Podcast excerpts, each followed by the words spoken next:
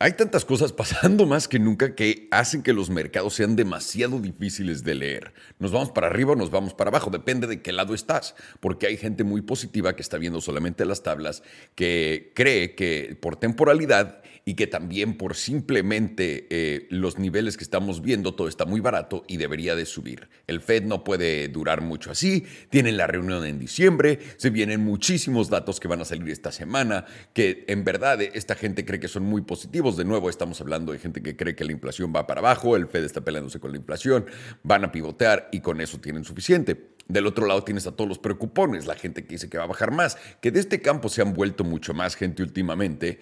Y ahora sí ya, por fin les había dicho, justamente hice un video ayer o antier diciéndoles que andaba preocupado porque el sentimiento de mercado ya era por fin el de, ok, ya, Ahora sí, entendí, esto es una recesión. Y normalmente así empieza la bajada grande. Y cripto empezó a sudar este fin de semana y a bajar, Bitcoin rompiendo y bajando a los 15 mil, Ethereum a los 1000, Solana a los 11. Y entonces estamos viendo en verdad eh, ese tipo de reacciones. Pero ¿a qué se debe todo esto? Hay muchas cosas enfrente de nosotros. Antes de empezar tu semana vamos a platicar de esto, vamos a ver cómo se ve el panorama eh, de inversión hacia adelante, vamos a platicar de tablas, obviamente vamos a ir en todas las tablas, vamos a platicar del SP500, del VIX, del DXY, Bitcoin, de Solana, Tesla, eh, Alibaba, ¿por qué no? También Rivian, el petróleo el oro. ¿Ok? Vamos a empezar desde cero con, el, con, la, con, la, con la foto grande para no complicarle a todos y los que no puedan ver las tablas no se me preocupen. Ok, hay muchas cosas pasando en estos momentos que la gente piensa, puta, va a haber un cisne negro, se viene un cisne negro. Y en verdad se tiene que venir un cisne negro, no hay duda alguna, porque de nuevo, estamos reestructurando las economías globales. Nos lo admitió eh, mi tío Klaus Schwab, el Dr. Evil de la época moderna nos dijo, la, economía se está eh, desglobalizando y se está bloqueando, cabrón. Y eso quiere decir que se está creando bloques, que es nada más simplemente el bloque de Estados Unidos, la OTAN, etcétera, todos los aliados ahí, que ahora ya me parece que son, eh, creo que 28 países que se están uniendo o están en proceso de entrar a la OTAN. Eh, y, pues están hablando muy duro y dándose el pecho de vean cuántos países tenemos en la OTAN, ya vamos a agregar a Finlandia y Suecia, ya están en camino, porque el BRICS está agarrando países de izquierda a derecha y también hay muchos países de la ex Unión Soviética que quieren ir a esa madre con Rusia, que se liberaron de Rusia y ahora quieren estar de vuelta con ellos. Entonces de los dos lados tienes como los dos bandos culeros, a qué bando quieres pertenecer, ninguno es mejor que el otro, tienen diferentes funciones, pero a mi gusto hay un bando que tiene más eh, exposición a crecimiento a largo plazo que otro. A mi opinión, como, en mi opinión, como el bando de China y Rusia tienen más crecimiento ya con un tecnológico monstruoso como lo es China, con un proveedor de infraestructura monstruoso como lo es China y con todos los todas las materias primas y, minerales que existen en, en esos lugares, bueno, se imaginarán lo que pueden armar y obviamente las deficiencias de población que estamos viendo en países desarrollados como en China, como en Estados Unidos, en Europa, en ciertos lugares, etcétera. Eso les va a ayudar mucho porque cuando vas a países no desarrollados y, y fundas básicamente pones tu crecimiento en sus manos, vas a tener crecimiento grande. ¿Por qué?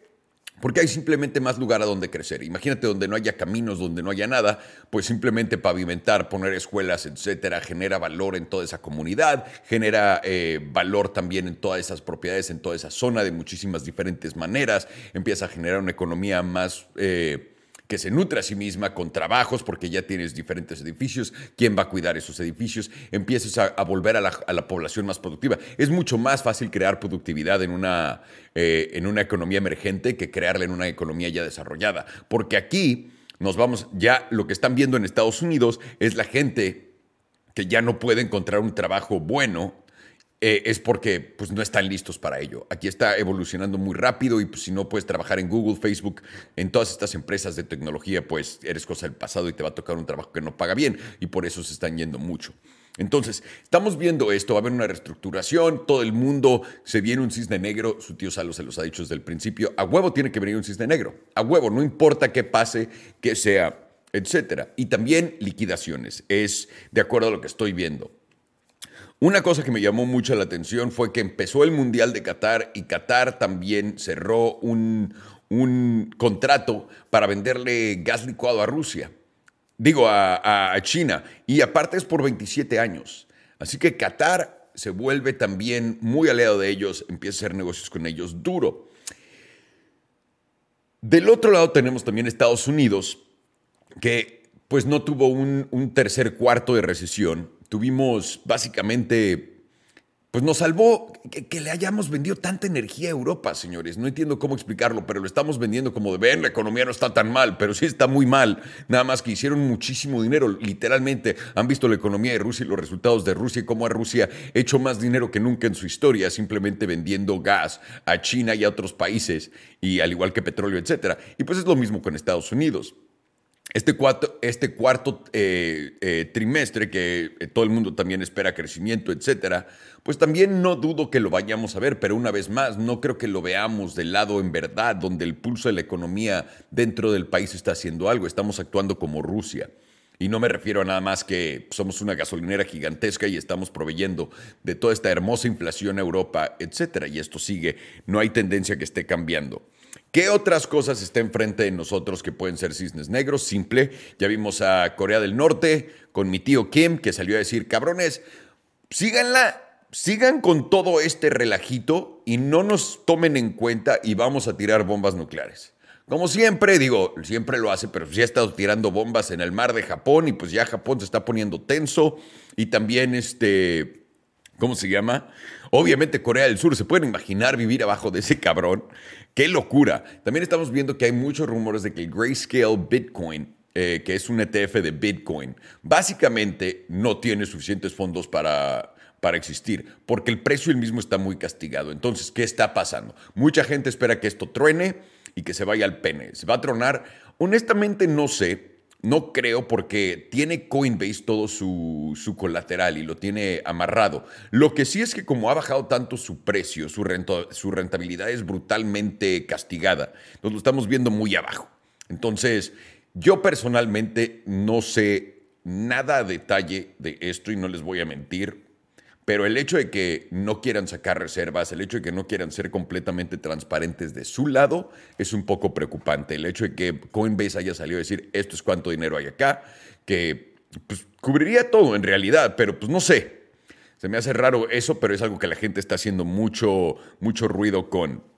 Y obviamente Polonia le acepta ayuda a Alemania militar para proteger sus cielos. Eso básicamente es el artículo 5, aunque según ellos no están implementando el artículo 5. El artículo 5 en todo esto que es la OTAN y todas estas alianzas es, si alguien viene y me ataca, ustedes tienen que venir y ayudarme a defenderme. Y Polonia tuvo ese, esos misiles que cayeron en su, en su frontera con Ucrania y entonces esto suena que está escalando más el conflicto de la guerra. Pero al mismo tiempo hemos escuchado que hay muchas pláticas de paz, etcétera. Entonces no sabemos bien qué esté pasando. Y la última amenaza a la economía grande es China otra vez con sus lockdowns, con COVID-0. Está diciendo, carnales, puede que nos vayamos a encerrar una vez más, aunque no han dicho nada. Lo único que han hecho es estado prohibiendo eh, eh, acceso a clases y otras cosas básicas. Todavía no cierran negocios grandes ni nada así, pero la gente está friqueándose. Entonces, ¿cómo esperamos ver el, mercado moverse hacia adelante? Yo quiero decir esto, recuerden que de aquí a fin de año todos nuestros fondos de inversión y toda la gente que está a cargo de ellas necesitan sus bonos.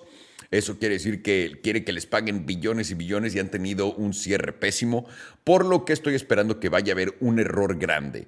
Pero de que van a empujar el mercado a la alza, no dudo que lo vayan a empujar a la alza. Vamos a ir a las tablas de una vez, vamos a platicar de qué esperamos esta semana y qué estamos viendo.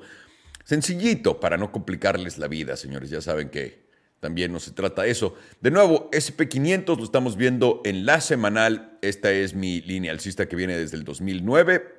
Esta es la tendencia bajista que hemos visto desde enero de este año, que ha caído con todo lo del Fed. Y básicamente son las únicas líneas que ven acá, pero como ven estamos llegando a un hermoso triangulito, por lo que puede haber un movimiento para arriba o un movimiento para abajo.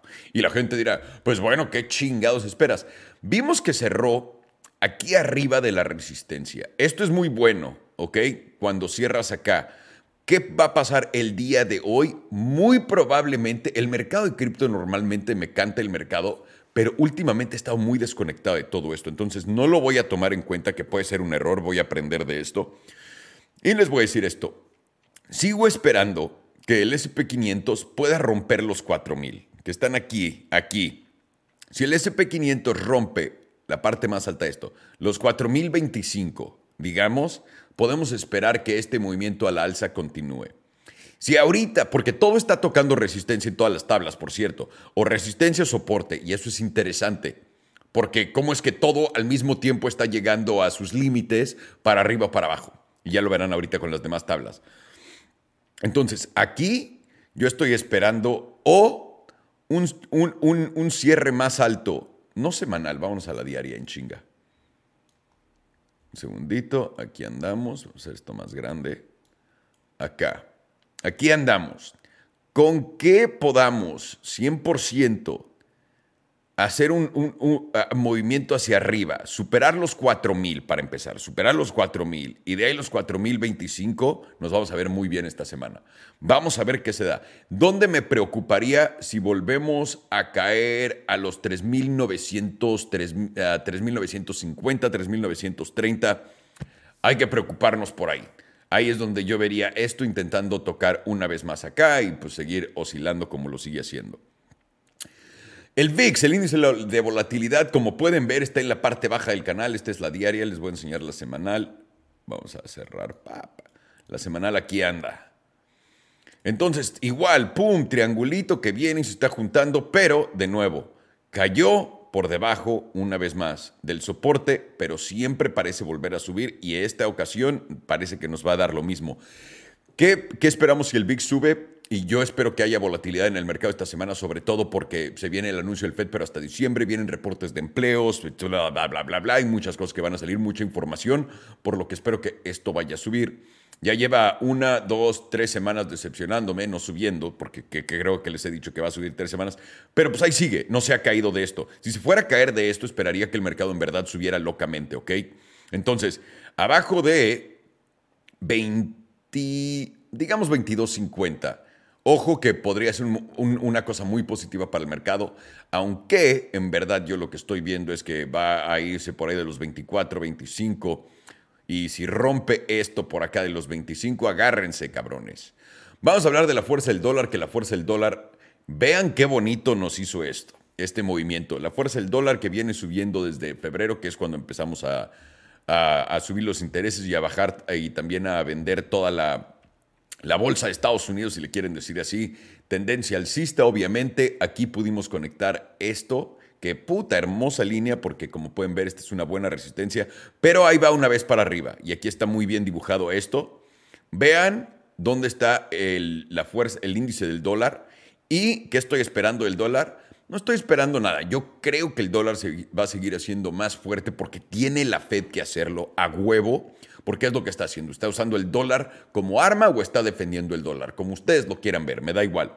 De aquí en el 107, si llegamos al 109 y lo rompemos y cerramos acá, ojo, ojo con todo y e, eso quiere decir este movimiento brusco al alza y romper esto sería algo, algo que tendríamos que ver porque eso quiere decir que el dólar va a volverse aún más fuerte y cuando el dólar se vuelve más fuerte, como saben, todo lo demás baja.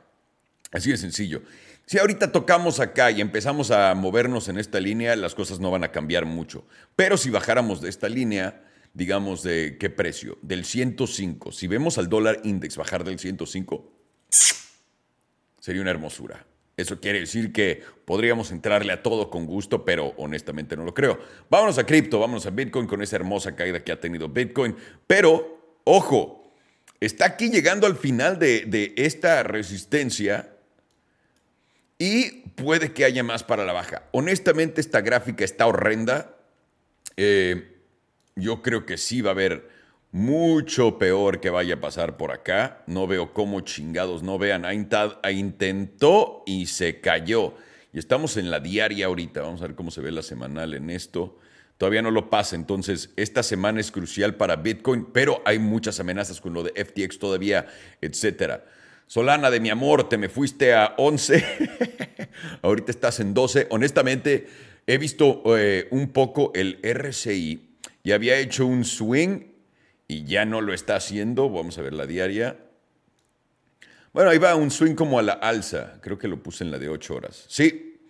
Por esto yo le aposté ayer, Guantier, a Solana, pero le metí literalmente mil dólares que no quiero decir que para mí no son nada, pero en realidad me valen verga, es especulación completa, es el casino, estoy aburrido, todavía sigo manos arriba, quiero ser específico con eso, no es hora de invertir ahorita, todavía falta muchísimo en este mercado, lo único que estoy intentando aprovechar son los rebotes eh, y hacerle alberga, porque pues, estoy aprendiendo a tradear bien y me había ido muy bien me había ido muy, muy bien en, los últimos, en las últimas movidas que me aventé y tristemente pues se me acabó la, la rachita. ¿Qué les puedo decir?